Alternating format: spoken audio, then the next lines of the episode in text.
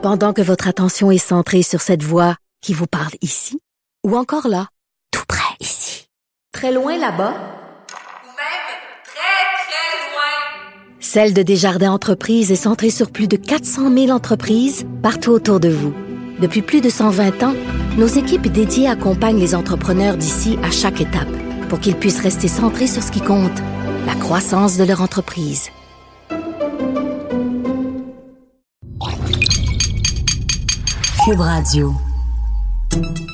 Salut, c'est Charles Dran avec l'équipe dans 5 minutes. On s'intéresse aux sciences, à l'histoire et à l'actualité. Aujourd'hui, on parle du velcro. Ben oui, d'où ça vient le velcro? On a récemment mentionné dans une de nos capsules précédentes que les trois inventions à avoir le plus bouleversé le cours de l'humanité étaient dans l'ordre le feu, la roue et le velcro. On exagérait peut-être un peu.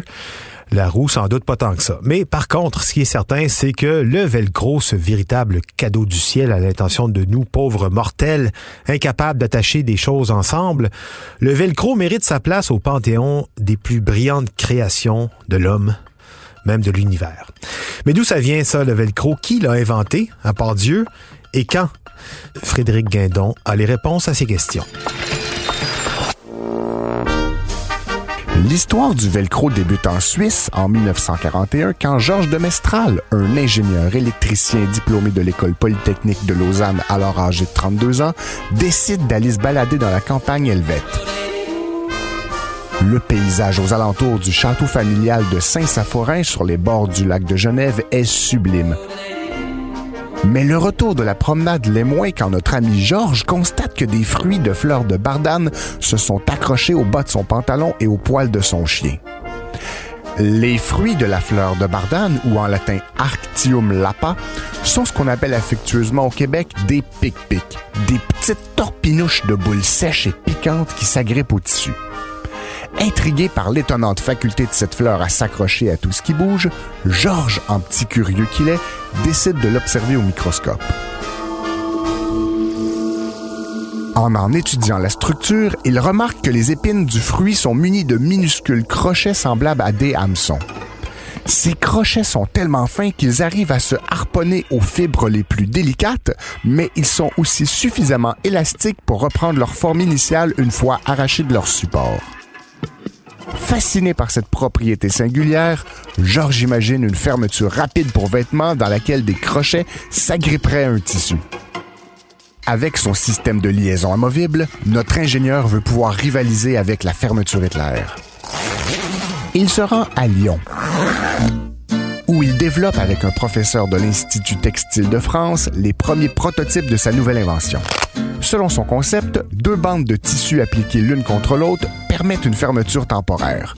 La première est recouverte de petites boucles de plastique. On nomme cette couche velours. Sur la seconde, on implémente des petits crochets aussi en plastique. On nomme cette couche crochet. Velours et crochet. Velcro. Quand on presse la couche crochet sur la couche velours, les crochets entrent dans les boucles et la liaison est ainsi complétée.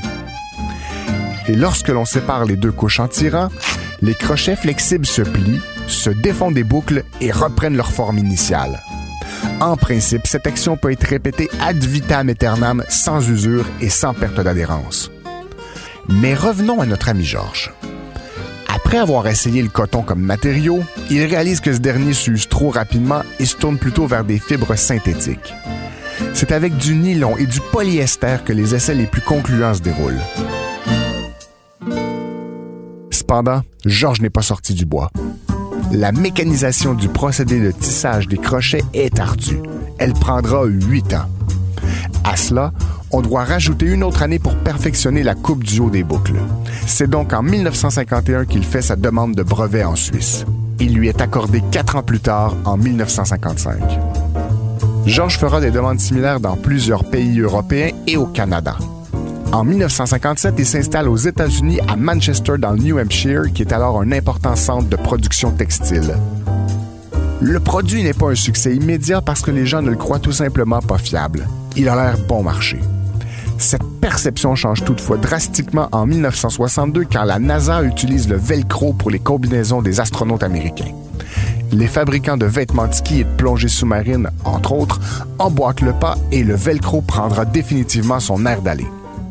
Aujourd'hui, Velcro est une marque déposée par la société Velcro International BV. Comme pour les Kleenex, Frigidaire et autres rollerblades de ce monde, on utilise donc à tort le nom d'une marque pour désigner un objet. On devrait donc parler dans ce cas-ci de bande auto-agrippante ou de fixation amovible crochet-boucle. Quant à ce bon vieux Georges de Mestral, il a essayé en 1979 de prolonger la durée de son brevet, hélas sans succès. Il s'est éteint en 1990 à l'âge de 82 ans dans la commune suisse de Comugny, où une rue porte aujourd'hui son nom.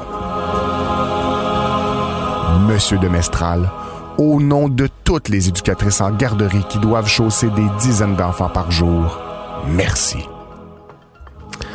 Oui, merci, Monsieur de Mestral, un monsieur attachant. Ah. Merci Frédéric Guindon. C'était en cinq minutes.